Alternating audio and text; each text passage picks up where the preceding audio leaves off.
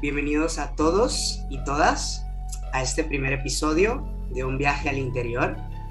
Este es un espacio creado para que tanto ustedes como nosotros, mis invitados y yo, realicemos juntos durante los próximos minutos un pequeño viaje a nuestro mundo interno. Viaje que realizaremos a través de preguntas, historias, anécdotas, reflexiones o simplemente a través del silencio. Lo importante es que este viaje lo hacemos todos. Soy César Moreno, soy coach y hoy tengo la oportunidad de contar con la compañía de Adela Martínez. Adela es una muy buena amiga, pero más que amiga es un ser al que admiro mucho. Nacida en el norte de España, específicamente en Cantabria, es una mujer licenciada en ciencias ambientales y directora de calidad y seguridad. Actualmente se dedica al mundo del coaching, pero más específicamente pone toda su energía en ayudar a personas a atravesar de manera sana y saludable procesos de duelo. Además, ha escrito un libro sobre el tema llamado Volver a Vivir y ha escrito en distintos medios de comunicación, incluyendo al país. Niña de naturaleza tímida, que descubrió en la adolescencia todas las cosas que le apasionaban. Y en mi caso personal yo la veo como alguien que conoce de primera mano el poder de la determinación, valor que la ha convertido en alguien imparable. Bienvenida Adela, ¿cómo estás? Buenas tardes César, pues encantadísima de que me hayas dado esta oportunidad, encantada de compartir contigo esta idea tan maravillosa que has tenido Así que nada, encantada de poder charlar un ratito contigo y con muchas ganas, la verdad. Ok, cuando pienso en ti, yo pienso en la palabra determinación, ¿no? Para ti, ¿qué significa la determinación? Para mí la determinación es la constancia, el esfuerzo, el trabajo bien hecho, pero sobre todo el sentirte bien con aquello que haces. Eso es para mí la determinación. Y entonces dirías que hoy en tu día a día, ¿tú te sientes satisfecha con todas las cosas que haces durante el día, durante la semana? A día de hoy puedo decir que he conseguido esa satisfacción en todo lo que hago. Ha habido momentos en mi vida en los que hacía cosas que no, no eran lo que yo quería hacer ni lo que yo pensaba, pero a día de hoy eh, podría decir que todo lo que hago lo hago porque soy consciente de ello y porque quiero y deseo hacerlo. Ok. ¿Crees que tu círculo más cercano, ¿no? Tu círculo más íntimo, cuando piensa en ti, también piensa en una mujer determinada? Creo que sí, que a mi alrededor la gente que realmente me conoce, que conoce mi nuevo yo, eh, sabe que soy una persona trabajadora, que lucha por aquello que desea, que hace las cosas con pasión y la verdad que soy una gran afortunada de que la gente que me rodea comprende, me apoya y me, me acompaña en el camino, porque sin ellos nada sería igual. Me gustó algo que dijiste hace un momento, mi nuevo yo. ¿Qué significa para ti estar viviendo una vida a partir de una nueva Adela? A ver, esto es una historia un poquito larga, César. Em, yo soy una persona muy diferente a cómo era hace cuatro años. Como tú ya sabes, hace cuatro años mi vida se derrumbó, eh, perdí a mi hermana, eh, que era el pilar de mi vida, y tenía dos opciones, o quedarme en el fango y con un deseo enorme todos los días de morir, o seguir adelante y además seguir adelante con un motivo real y con un propósito. Tuve la suerte de encontrar ese propósito y ese propósito pasó primero por sanarme yo, conocerme a mí misma y conocer una persona muy diferente a la que yo había sido hasta ese momento. Y eso es lo que me hace decir ahora mi nuevo yo. Ahora soy una persona diferente mismo cuerpo, misma cara, pero totalmente diferente. Ok, entonces, ¿tú dirías que fue esta experiencia dolorosa o esta experiencia difícil por la que atravesaste la que te llevó al mundo del coaching? totalmente, totalmente. Para mí eh, el sufrimiento realmente ha sido uno de los mejores maestros, ¿no? Es una frase muy típica que se dice en desarrollo personal, de que el sufrimiento eh, lo llevan adelante, ¿no? Genera los, los mejores guerreros y en mi caso ha sido así. Tanto sufrimiento me hizo comprender que el dolor existe, que hay que aprender a trascenderlo y esto me llevó al mundo del coaching, me llevó al mundo del desarrollo personal, del acompañamiento sin ello, sin haber pasado por ese proceso, eh, con todo lo doloroso que ha sido y con todo lo que a día de hoy eh, echo de menos a mi hermana, eh, puedo decir que estoy muy satisfecha de haber llegado aquí y empezar un poquito ese pequeño despertar que yo, llamo. Cuando, cuando hablas de ese montón de sufrimiento, ¿no? Porque me dices que viviste o atravesaste por mucho sufrimiento, ¿Hubo un día específico que haya sido diferente durante todo este proceso en el que tú hayas encontrado eso que te permitió convertir ese sufrimiento en algo distinto? Mm, más que un día hubo dos acontecimientos. Em, el primero de ellos fue una experiencia. Yo soy instructora de Firewalking y alto impacto y eso que inicialmente iba a ser una experiencia de cinco días, que no sabía lo que iba, porque en ese momento yo estaba destrozada, me cambió la vida. Porque ahí encontré a personas que hoy en día son para mí mentores, que me hicieron ver que detrás del miedo todavía hay una vida maravillosa, que detrás de ese sufrimiento puede haber una vida maravillosa, pero no la vida que inicialmente yo pensaba, ¿no? En mi otro yo que te contaba antes, no una vida de un estatus eh, social o una vida con una gran casa o un gran coche, no, sino una vida más desde el interior. Entonces, ese es el primero de, mis momentos que me, que me hizo ¿no? como cambiar esa formación de alto impacto que independientemente de la acreditación que me dio o no, me abrió la puerta o me abrió eh, la vista a, a un mundo diferente y hay otro gran momento que mm, la verdad que es muy íntimo, pero me gusta contarlo, sobre todo así, ¿no? cuando, cuando me lo preguntan directamente. Y es un momento, eh, recuerdo que era el mes de octubre y yo estaba sola en casa viendo la película de Coco, no sé, de dibujos animados. Y yo estaba llorando porque acaba de fallecer mi hermana en el mes de junio y de repente sentí así como en el pecho un amor incondicional, una sensación tan difícil de describir, un amor de esos que dices, ¿qué me das a cambio? ¿no? Que, dices, no me tienes que, que, dar nada a cambio para amar. Fue una sensación tan maravillosa que fue como una reconexión conmigo misma. Y a partir de ahí mi, mi vida cambió. Okay.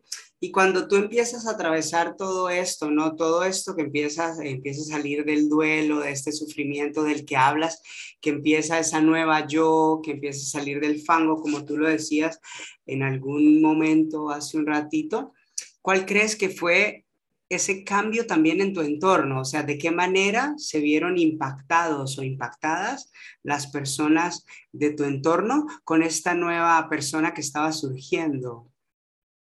Pues mira, inicialmente, según llegué de aquella experiencia, fue muy curioso porque mi marido me fue a buscar a la estación del AVE y me dijo, Adela, ¿qué te han hecho? Porque me vio súper cambiada. Yo llevaba sin sonreír mm, mm, meses y volvió a ver una sonrisa en mi cara. Y luego mi entorno eh, a mí me reconfortaba mucho porque a medida que yo iba avanzando en este proceso de sanación interior y me iba formando en coaching y en acompañamiento terapéutico, ellos me veían eh, como un referente. Entonces veían que yo con mis palabras les ayudaba sin querer, ¿no? Porque yo les contaba lo bien que me estaba empezando a sentir, eh, les contaba que era esto de la meditación, eh, que era eso de buscar en el interior. Y aunque mi padre un poquito más reacio, eh, al principio era como esta hija mía se me está perdiendo, al final ellos han visto una transformación en mí, me ven una persona eh, mucho más agradecida, más tranquila, y eso a ellos les transmite serenidad. En mi entorno de trabajo exactamente lo mismo. La gente de mi trabajo apoya muchísimo eh, toda esta labor de acompañamiento, de coaching. Les encanta que hable con ellos. Entonces yo me siento muy arropada, lo que te decía antes. Yo sin las personas de mi entorno no sería la misma persona que soy. Ok, entonces, si tú pensaras, por ejemplo, en este aprendizaje, ¿no? Que me dices que te trajo el sufrimiento a tu vida, toda esta situación que ha sucedido, luego de haber salido de ahí y verte hoy en el lugar en el que has logrado irte posicionando, ¿en qué mujer crees que te convirtió ese sufrimiento? Sin lugar a dudas, en una mujer auténtica para mí misma. ¿Qué quiero decirte con esto? Me ayudó a conocerme un poquito más.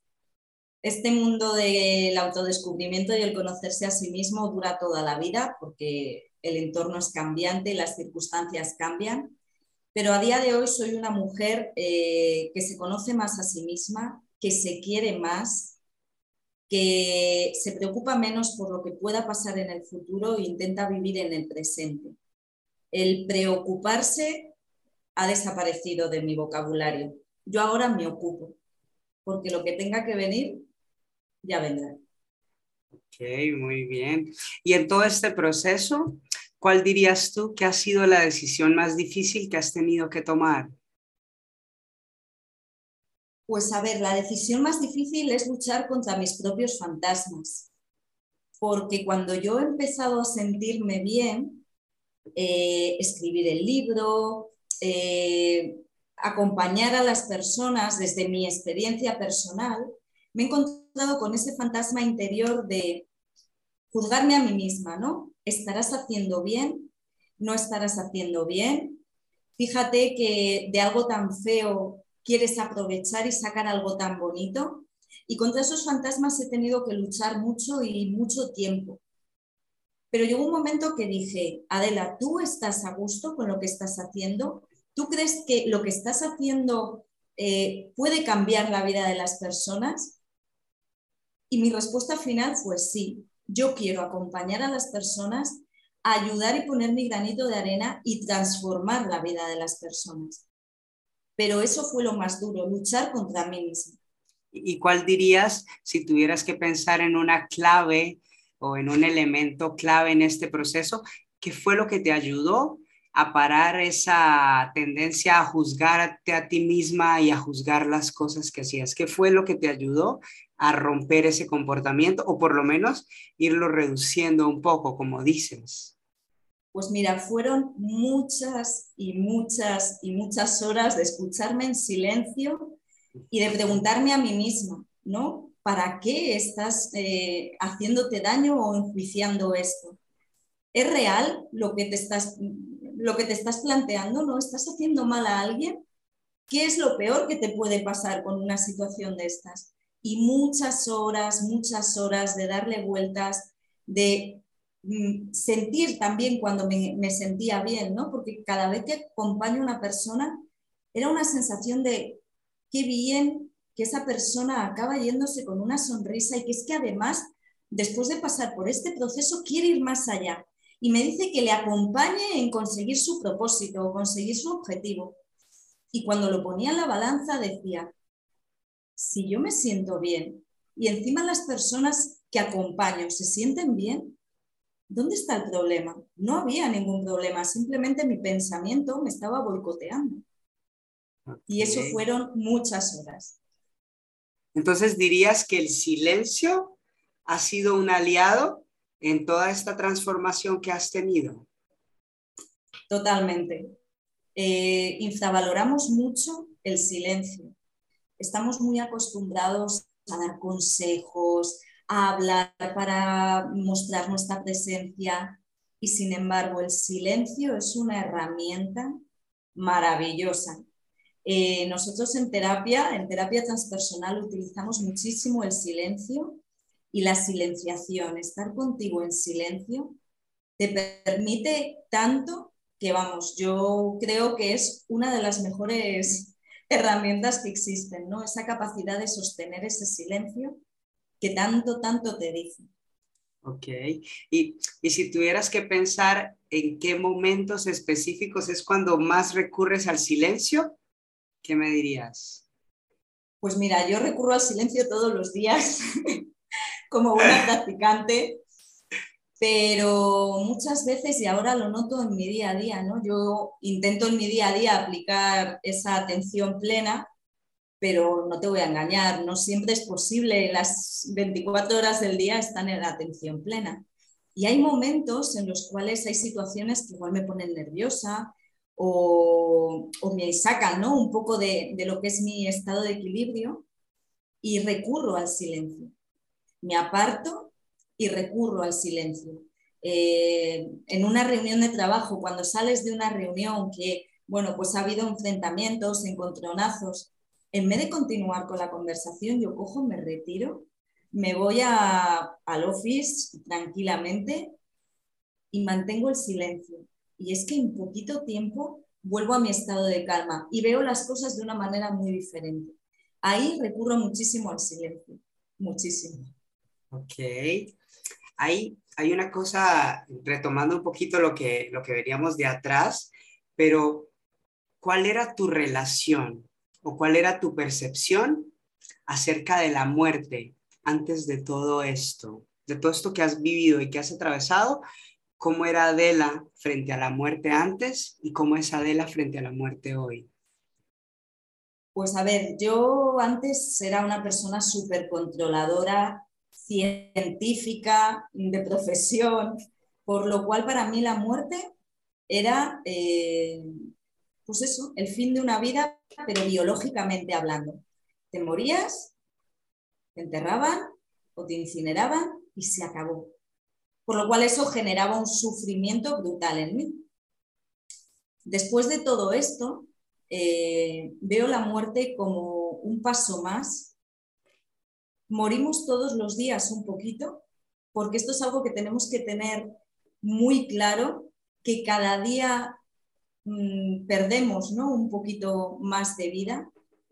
Veo la muerte como una oportunidad para darnos cuenta de que hay que vivir día a día. Creo que esto es algo súper importante, el darse cuenta que la muerte, como paso final de este mundo terrenal, nos pone el límite y no sabemos cuándo va a llegar, ¿no? Lo sorprendente de la muerte es que no sabemos cuándo va a llegar. Y por eso es súper importante tomar conciencia de que está ahí, que puede estar en cualquier momento, para disfrutar de la vida todo, todo, todo lo que podamos. Ahora mi creencia sobre la muerte es diferente, totalmente. Independientemente de creencias religiosas o creencias esotéricas, no voy por ahí, ¿vale? Voy como la muerte como una oportunidad de aprovechar la vida que conocemos. Me gustó eso que dijiste, morimos un poquito todos los días, ¿no? Suena un poco como, como un mantra personal.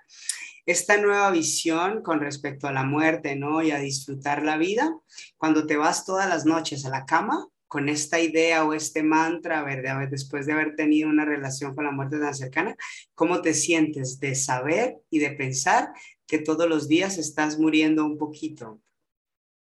No, no pienso, cuando me voy a la cama no pienso en que me estoy muriendo. Pienso en todo lo que he vivido ese día y agradezco todo lo que he vivido ese día.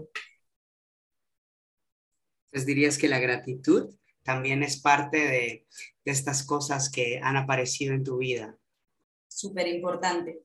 Estar agradecido por todas las cosas que tenemos en la vida esto es difícil, ¿no? Porque cuando tú hablas con una persona que está, por ejemplo, pasando por un proceso de enfermedad y tú le dices esto, es difícil, pero todos, todos estemos en la situación que estamos, tenemos cosas por las que dar las gracias. No tenemos que irnos a cosas mm, extraordinarias, pero dar las gracias por el mero hecho de poder levantarte de una cama, por el hecho de tomar un desayuno, por el hecho de tener un cobijo, de tener a tu familia cerca o de tenerles lejos, por el hecho de poder tener internet, ¿no? Para poder tener este tipo de conversaciones. todos, independientemente de la situación en la que estemos, tenemos que buscar esa pequeña cosa que agradece. Ok. Y llevando, llevando este hilo de la gratitud, ¿qué es lo que más agradeces que te hayan enseñado durante este tiempo estas personas que has acompañado en estos procesos de duelo? ¿Qué dirías que es lo que más agradeces de esta oportunidad de tenerlos en tu vida o de, o de darles este espacio en tu vida?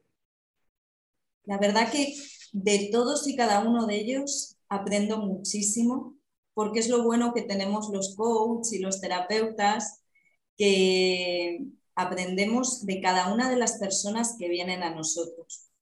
Agradezco muchísimo eh, esa sonrisa, ¿no? Cuando acaban un proceso o esos abrazos que algunos se atreven a dar.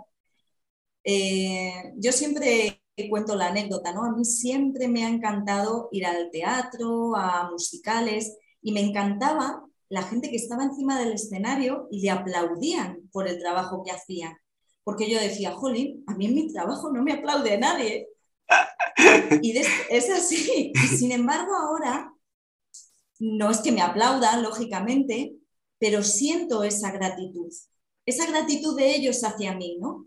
Y estoy muy agradecida a eso, en cómo se abren a mí, eh, cómo muestran su emoción. Estamos muy acostumbrados a dejar encerraditas nuestras emociones y cómo se abren y me muestran ¿no? la vulnerabilidad que todos tenemos. La verdad que no podría estar más agradecida de cada una de las personas porque me enseñan que el ser humano realmente vale la pena, porque los momentos de debilidad es cuando muestra la vulnerabilidad, eh, cuando muestra la gratitud, ese, ese abrazo, ese abrazo incondicional. La verdad que, que es muy, muy bonito, muy bonito.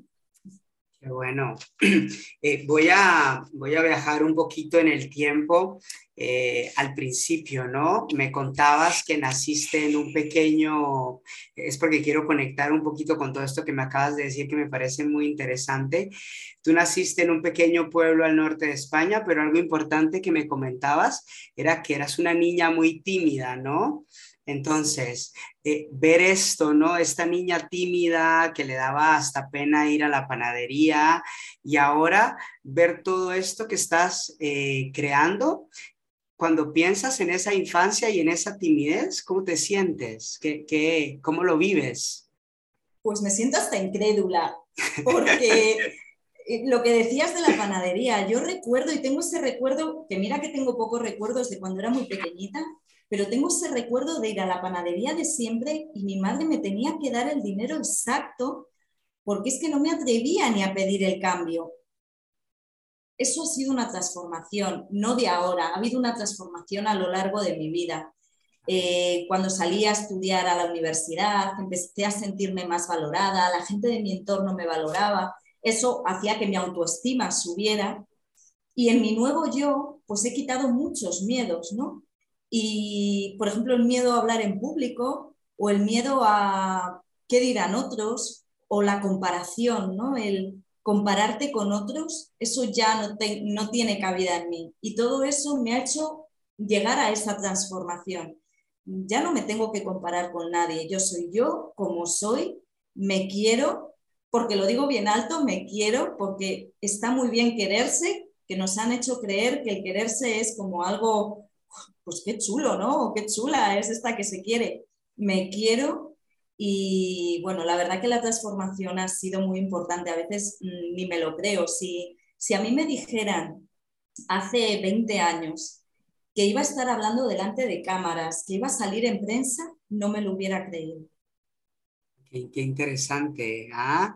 Que como esta, esta evolución natural desde una niña, pues de un lugar muy pequeño, muy sencillo. ¿Y tú crees que el haber nacido ¿no? en este pueblo o haber nacido en esta pequeña comunidad ha marcado tu esencia como persona? O sea, ¿hay algo que arrastras en tu esencia que tenga que ver con este lugar y este entorno en el que hayas nacido? Pues por supuesto, César, porque al final todos somos parte de todo lo que, todo lo que nos ha rodeado durante nuestro desarrollo. Eh, somos parte de ese pueblo en el que nos hemos criado, somos parte de la familia que nos ha tocado, somos parte de las experiencias. Lo bueno de todo esto es saber identificar de todo eso que nos ha llegado por herencia o por lugar de nacimiento, con qué nos quedamos y con qué no queremos quedarnos. Y somos capaces de volvernos a programar, ¿no? Somos capaces de decir, esto no me gusta. Esto de pueblo tan pequeño en el que yo vivía, como la timidez, a exponerte porque todo el mundo eh, iba a saberlo, pues a mí no me gustaba y decidí cambiarlo. Sin embargo, la cercanía de la gente, el, el apoyo de la gente cuando haces algo, ¿no? Como puede ser escribir un libro, pues son cosas con las que me quedo de un lugar pequeño. Yo creo que todos estamos marcados por el lugar en el que vivimos, por la familia, lo que te decía, pero ahí está la clave, en elegir con qué nos quedamos y qué es lo que queremos cambiar. Porque si no vamos a seguir repitiendo pues, lo que han hecho nuestros abuelos, lo que han hecho nuestros padres, y ahí está lo bonito, ¿no? En, en dejar algo diferente. Ok. Pues muy bien. Y, y, esta, esta pasión por el estudio, por leer, estudiar, ¿de dónde, de dónde surgió o, dónde identificas que nació esa espinita de entregarte a los libros y, y al conocimiento? A ver, yo desde pequeña siempre he sido una niña súper estudiosa, me gustaba mucho aprender cosas nuevas, leer. Igual cuando era pequeña era más fruto de pues, esa timidez, ¿no? Ser una niña más introvertida. También siempre he querido complacer a mis padres. Para mis padres era súper importante que sus hijas tuvieran una carrera y un futuro. Y yo estudiaba, sacaba muy buenas notas, pero no tanto ya por el reconocimiento mío personal, sino porque ellos se sintieran felices y se sintieran a gusto y orgullosos de la hija, de la hija que, tenían, ¿no? En ese sentido.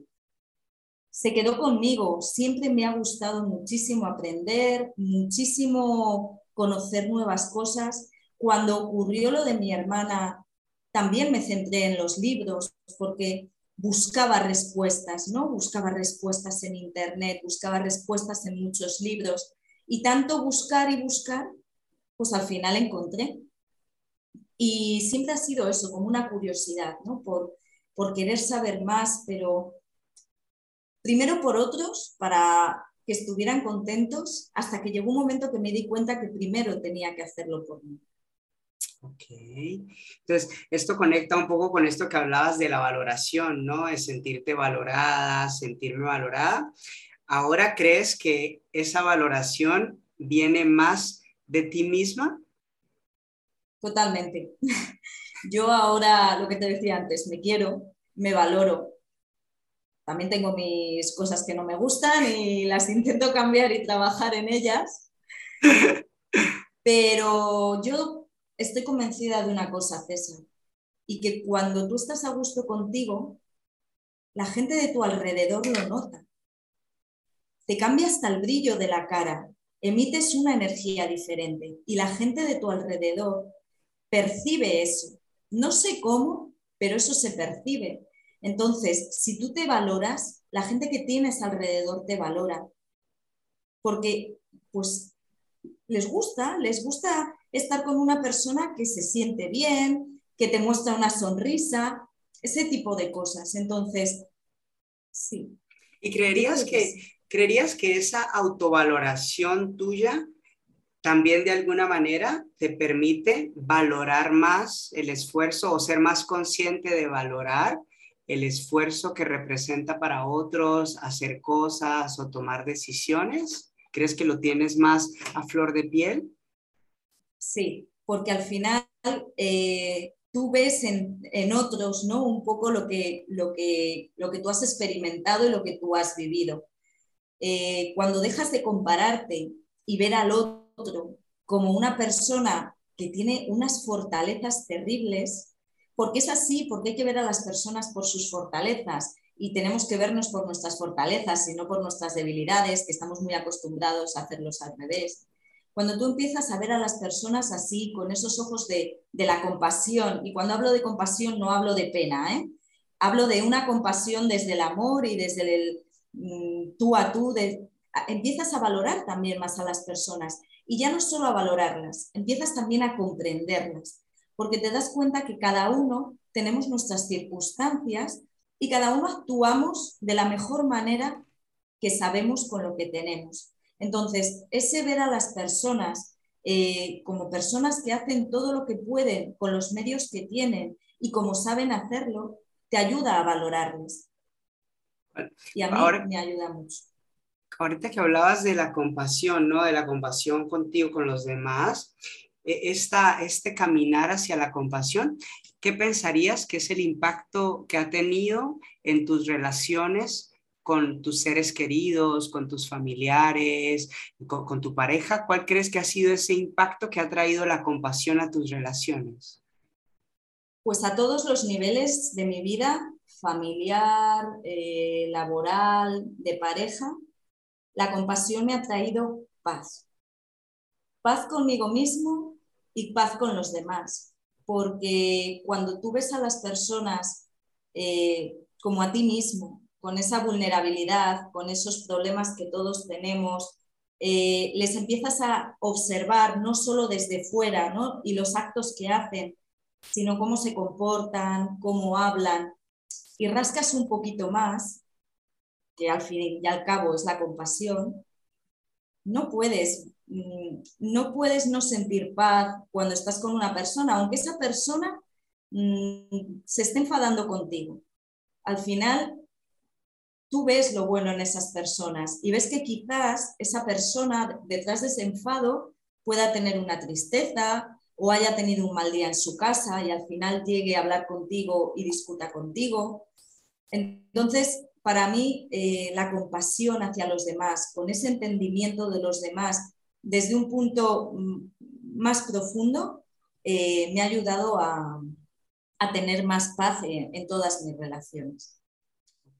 Si, si tuvieras, digamos, si las personas que nos están oyendo pensaran en, quiero tratar de ser más compasivo en mis relaciones o con los demás o poder detenerme, ¿no? Y tener esta visión compasiva, ¿cuál sería ese tip o esa técnica que tú crees que podría ayudar a la persona a empezar a caminar en esa dirección poco a poco? Lo primero es querer entender al otro en todas sus circunstancias darnos cuenta de que el otro es algo más que lo que vemos de él, porque todos somos algo más de lo que a primera vista eh, mostramos.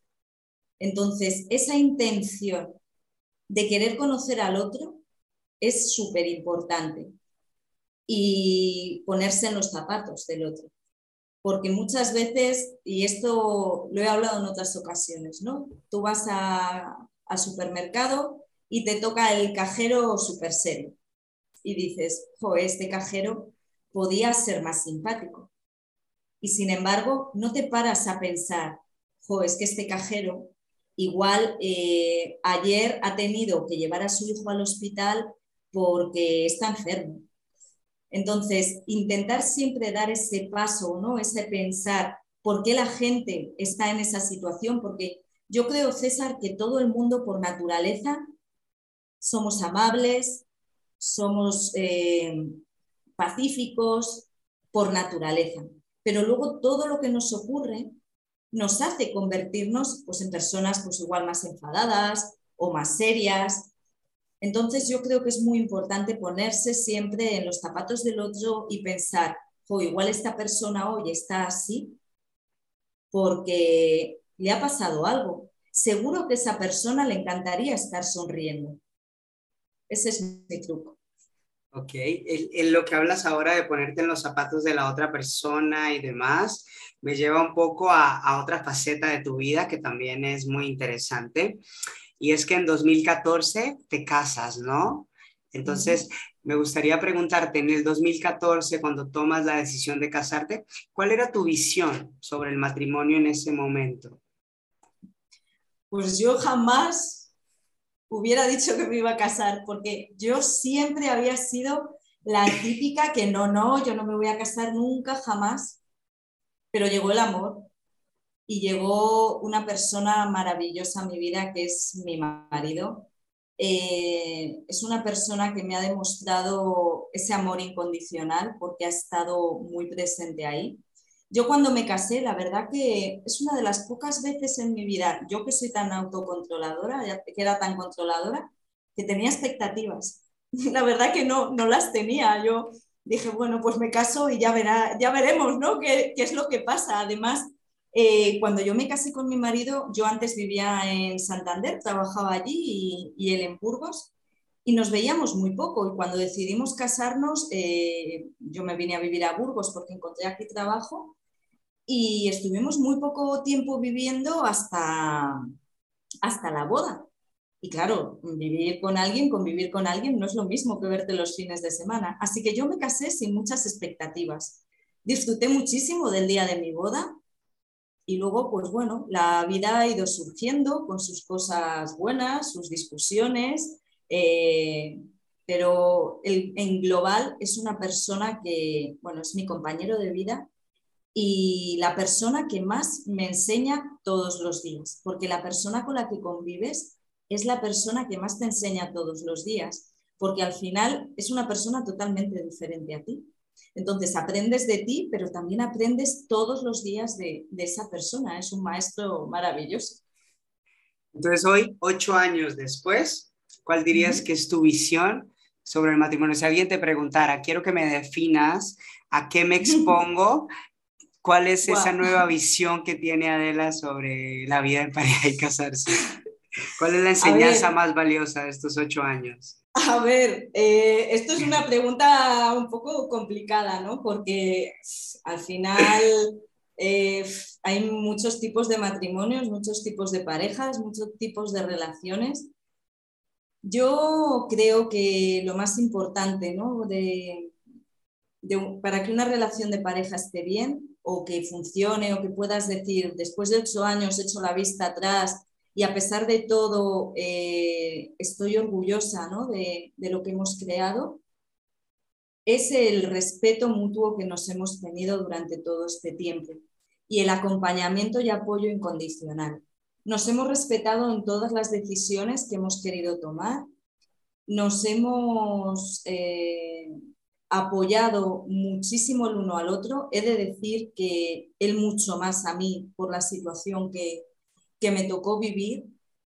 Y yo creo también que el truco está en no esperar nada del otro, ¿no?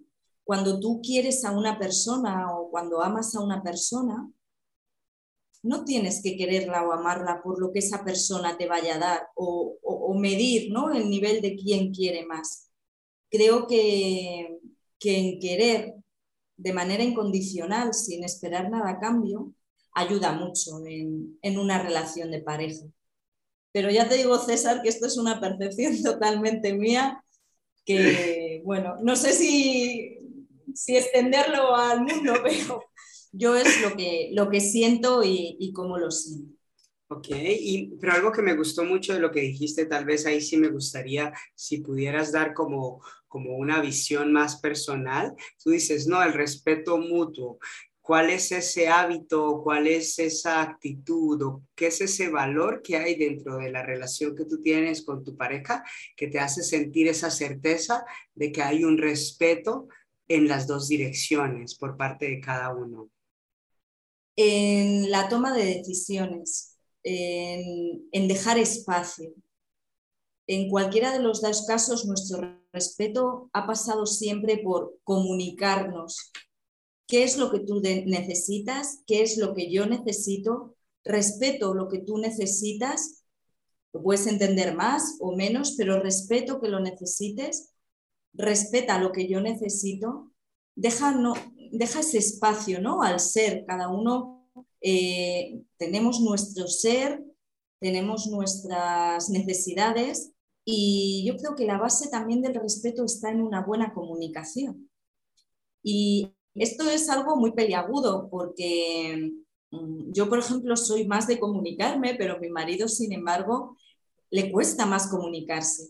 Pero yo he peleado y he luchado ahí para siéntate conmigo y dime qué es lo que realmente quieres. ¿Te apetece esto o no te apetece? ¿O te apetece ir al cine o no? Pero dímelo.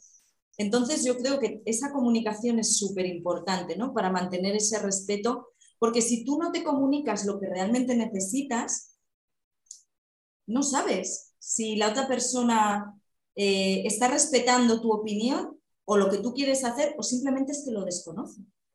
Entonces yo creo que la comunicación, que antes tampoco te lo he dicho, me parece súper importante en una pareja. Ok, muy bien. Sí, si hubiera una cama, si hubiera como una posibilidad de salirte de ti misma, así como ponerte en tercera posición y verte desde afuera, con todo esto que haces, con todos estos proyectos en los que estás, con todo este deseo de aprender, todo esto que me has contado dentro de tu plano personal, ¿qué tipo de esposa crees que eres? ¿Cómo te definirías como esposa? Bueno, eso igual se lo tendríamos que preguntar a mi marido, ¿no? Pero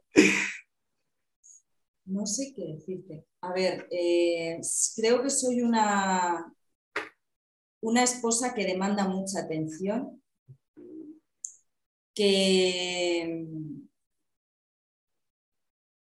que he necesitado mucho de mi pareja, pero también creo que soy una esposa, bueno, una mujer, una esposa que está mucho ahí, que identifica cuando necesita un abrazo, cuando necesita hablar.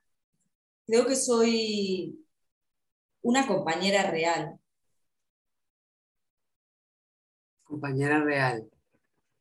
Y real, cuando digo real, quiero decir que no soy una compañera que está ahí acompañando sin, bueno, pues sin más, pues nos vamos para acá, nos vamos para allá, hablamos. No, creo que soy un acompañamiento, eh, más que un acompañamiento, un apoyo. Un apoyo a, todo, ¿no? Lo que, lo que viene en el día a día y esos días que tienes más de bajón esos días que, que estás más contento. Bailamos un poco un vals ahí muy bien, bueno, pues sí hay un gusto particular de tu lado por el baile, ¿no? Hay otra, esa es otra de las pasiones que, que, también habíamos hablado que te definen.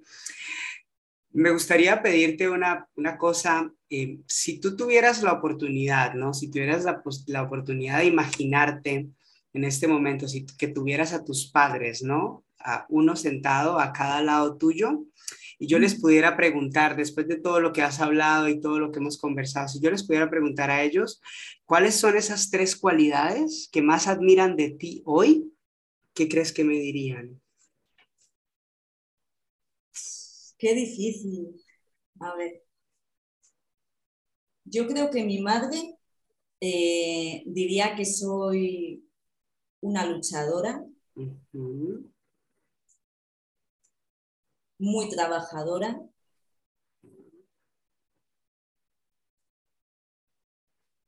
Y muy cariñosa. Y creo que mi padre mm, me describiría también como trabajadora. Eh, me cuesta, me cuesta pensar en cómo me describiría mi padre. Igual te diría algo así de escritora y licenciada. Puede ser. Puede ser. ok, está bien. Y ahora, si yo te pidiera que trataras de imaginar o que trataras de sentir por un momento que fuese tu hermana la que está sentada a tu lado, ¿qué crees que pensaría ella de todo lo que has hecho en este tiempo? ¿Qué crees que sería lo que más le sorprendería de todo lo que has logrado hasta hoy? Pues mira, esta pregunta me la he hecho muchas veces, César. He hablado mucho con ella. En esos ratos de silencio, mentalmente he hablado mucho con ella. Y, y si alguna palabra venía siempre a mi mente, uy, a mi mente, es eh, valentía. ¿Crees, ¿Crees, que ¿Crees que tu valentía sería lo que más le sorprendería a tu hermana de todo este proceso que has tenido? Sí. Sí, porque mis inicios fueron irme con ella, que es lo que, pues bueno, se hubiera esperado de mí, ¿no? Aunque siempre he sido la persona que estaba ahí, escuchando, la que apoyaba siempre al núcleo familiar, la que sostenía, ¿no? Un poco el núcleo familiar. Pero si ella me hubiera visto en mis momentos iniciales, mm, le costaría identificar, ¿no? ver cómo realmente luego he podido eh, cambiar de vida, cómo he avanzado, cómo he dejado de ser la persona controladora que era. Yo creo que se sentiría orgullosa de mí. Ah, qué bonito. Y, y en todo este tiempo, ¿hay algo o alguna cosa que no te hayas agradecido a ti misma? Muchas, muchas cosas no me he agradecido a lo largo de, la vida. Eh, lo mejor que me ha podido pasar es conocerme a mí misma, ¿no? conocer un poquito más de mí misma. Entonces, ha habido muchos momentos en los que he sido muy cruel conmigo misma. Ha habido muchos momentos en los que solo me juzgaba, solo reconocía las cosas que no se me daban bien y era incapaz de reconocer aquellas fortalezas ¿no? y aquellas cosas que se me dan bien. Eh, ha habido muchos momentos en los que pues no me siento orgullosa de cómo me he tratado mucho. Y entonces hoy algo que, que tú dirías valdría la pena reconocerme y agradecerme a mí misma que haya logrado, que haya evolucionado, ¿qué dirías? Pues en esa confianza en mí misma, yo creo que algo que me tengo que agradecer es eh, pues que ahora, al conocerme más y mejor, confío más en mí. Y si en algo que hago, en lo que confío que va a salir bien, no sale, no pasa nada. He probado y he aprendido. Entonces, confiar en mí misma. Qué bonito, me encanta, me encanta que digas eso. Y si una sola de las personas que nos oyera, ¿no? Que, y que estuviera atravesando por un momento difícil, ¿no? De dolor muy fuerte, y que quisiera levantarse y retomar un poquito el control de su vida, ¿cuál le recomendarías tú que, que sea ese primer paso, que aunque pequeño, sea fundamental para cambiar su realidad? ¿Qué, ¿Cuál sería ese consejo o esa recomendación que tú le darías? A ver, lo que yo siempre mm, digo es, y esto es un consejo que doy porque creo que hay como un tabú detrás de ello, es que cuando una persona se encuentra en una situación que le está generando mucho sufrimiento o que se encuentra hundido, mm, que no sabe hacia dónde tirar, que pida ayuda, que no se quede con ese sentimiento y esa emoción, que pida ayuda a familiares, que pida ayuda a amigos, que pida ayuda a profesionales, con quien más a gusto se sienta, pero que pida ayuda, porque muchas veces simplemente el hecho de hablar lo que te está pasando y que alguien te escuche puede ser clave, puede ser clave para empezar a, sanar o para, o para ver luz ¿no? y, buscar y encontrar la solución a, a un problema que puedas tener. Y algo que también les digo siempre a las personas que acompaño es que paren, que por un momento en sus vidas paren, que dejen de querer seguir al ritmo frenético que llevamos habitualmente, porque cuando estás pasando por un proceso, ya sea de duelo por pérdida de un ser querido o cualquier otro tipo de pérdida, como puede ser pérdida de la salud, pérdida de un trabajo, pérdida de una pareja, tienes tal embotellamiento en tu cabeza que necesitas parar entonces, siempre les recomiendo que paren, que se escuchen y a partir de ahí, de separar, que empiecen a, colocar las cosas en su cabeza, ¿no? Porque si estás continuamente en movimiento, no vas a ver, no vas a ver luz por ningún sitio. Entonces es muy importante ese conseguir parar, pero parar también no solo de hacer cosas, parar esos pensamientos que te están continuamente machacando en tu cabeza, ¿no? Porque mm, los pensamientos es mm, el arma de, destrucción masiva, como, como, yo digo, más grande que hay. Eh, puedes generarte las cosas más horrorosas con esos pensamientos que en el 90% de las veces son falsos.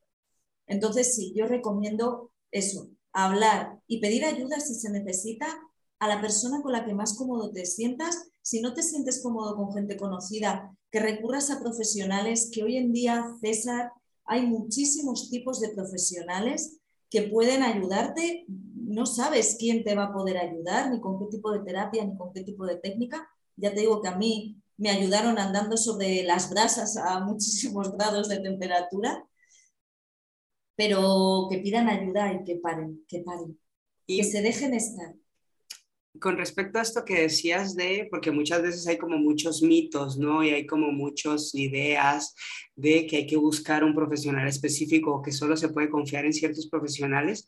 ¿Cómo haces o, qué le recomendarías a las personas de cómo poder confiar en tal vez un profesional que no conozcas o, o cómo buscar un profesional que se adecue a lo que si no te permites hacerlo con tu familia y tu entorno cercano? cómo confiar o cómo aprender a confiar en esos profesionales que también te pueden aportar que tal vez tú no conoces? A ver, yo pienso que mm, un profesional eh, te puede ayudar independientemente de la rama que trate. Te puede ayudar un psicólogo, te puede ayudar un coach, te puede ayudar un terapeuta transpersonal. Todo va a depender de la conexión que tú tengas con esa persona. Por lo cual, muchas veces, el, ah, pues vete donde este coach que a mí me va muy bien, o vete donde ese psicólogo que no funciona, porque al final cada uno somos de una manera de ser y tenemos unas necesidades y unos conectan mejor mm, con unas personas que con otras. Yo siempre cuando alguien me llama por teléfono y tenemos la primera conversación, oye, mira, me pasa esto, me gustaría empezar un proceso contigo.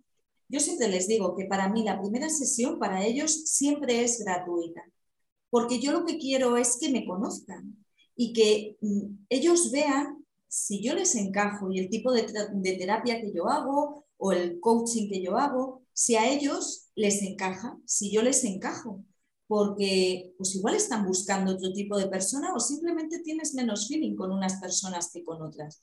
Entonces yo creo que la recomendación es probar. Si tú no pruebas algo, no sabes si te gusta o no. Si no tomas la decisión de hacer algo, de dar algún paso, no sabes si te va a ir bien o no te va a ir bien. Y además es una relación eh, de ayuda, por lo cual eh, yo voy a visitarte, que no me encaja, no tenemos ningún compromiso. Yo pongo mi ejemplo. Yo cuando pasé mi proceso, yo inicialmente fui a un psicólogo, un psicólogo experto en duelos, pero que a mí personalmente no me ayudaba. No me ayudaba porque yo me pasaba la hora llorando a todo llorar, sí que salía de allí más relajada porque había llorado mm, lo que no estaba escrito, pero no me ayudaba porque él tenía una visión muy diferente a la mía o no me ayudaba. Sin embargo, eh, mi instructor de alto impacto, que también es coach, pues me ayudó mucho. Y yo no fui exclusivamente a hablar de duelo y de muerte, porque yo no fui, yo no llegué a él para hablar de muerte, sino llegué a él con la visión de ser instructora de alto impacto y sus técnicas no eran sobre la muerte ni eran sobre un duelo. Eran técnicas de motivación, de empoderamiento, que es lo que yo necesitaba en ese momento para tomar la firme decisión de que yo quería sanar y que quería trascender ese dolor y ese sufrimiento que tenía. Por lo cual, creo que cada persona tiene que experimentar y conectar con la persona que mejor le pueda acompañar. Pues me encanta eso que dices. La verdad, coincido mucho con esto que acabas de compartir. Entonces, pues nada, Adela, muchísimas gracias, la verdad, por tu tiempo sobre todo por tu apertura, ¿no? Para realizar este viaje conmigo. Así que antes de terminar, pues si hay algo que quieras compartir, que quieras decir, que quieras expresar antes de cerrar, pues me encantaría darte el espacio por si hay algo más que no hayas dicho y yo encantado. Bueno, ya sabes, César, que yo me puedo pasar hablando horas y horas y más de estos temas porque me apasionan a todas aquellas personas que escuchen esta, esta sesión, decirles que si están en un momento difícil, eh, que encuentran en su vida una situación compleja, que creen que no pueden con algo, que están totalmente equivocados, que se puede, que ellos pueden, que solo es cuestión de esfuerzo y actitud, que todo el mundo es capaz de todo y que para lo bueno y para lo malo nada dura eternamente. Por lo cual, a todos aquellos que estén pasando por, por un proceso complicado, que si yo pude, todos pueden. Y a ti, César, pues agradecerte muchísimo. Me he sentido súper a gusto con todo lo que me has preguntado. Como te he dicho, me encanta hablar de esto. Eh, me encanta hablar contigo, lo sabes. Y pues muy agradecida y te deseo muchísimo éxito en este proyecto tan bonito que, que estás empezando. Así que, bueno, pues nada más que decirte que muchísimas gracias. Muchísimas gracias. Pues muchas gracias, Adela. Y bueno, gracias a todos y a todas por acompañarnos y espero que nos veamos pronto en el siguiente episodio de este viaje, nuestro viaje al interior. Namaste.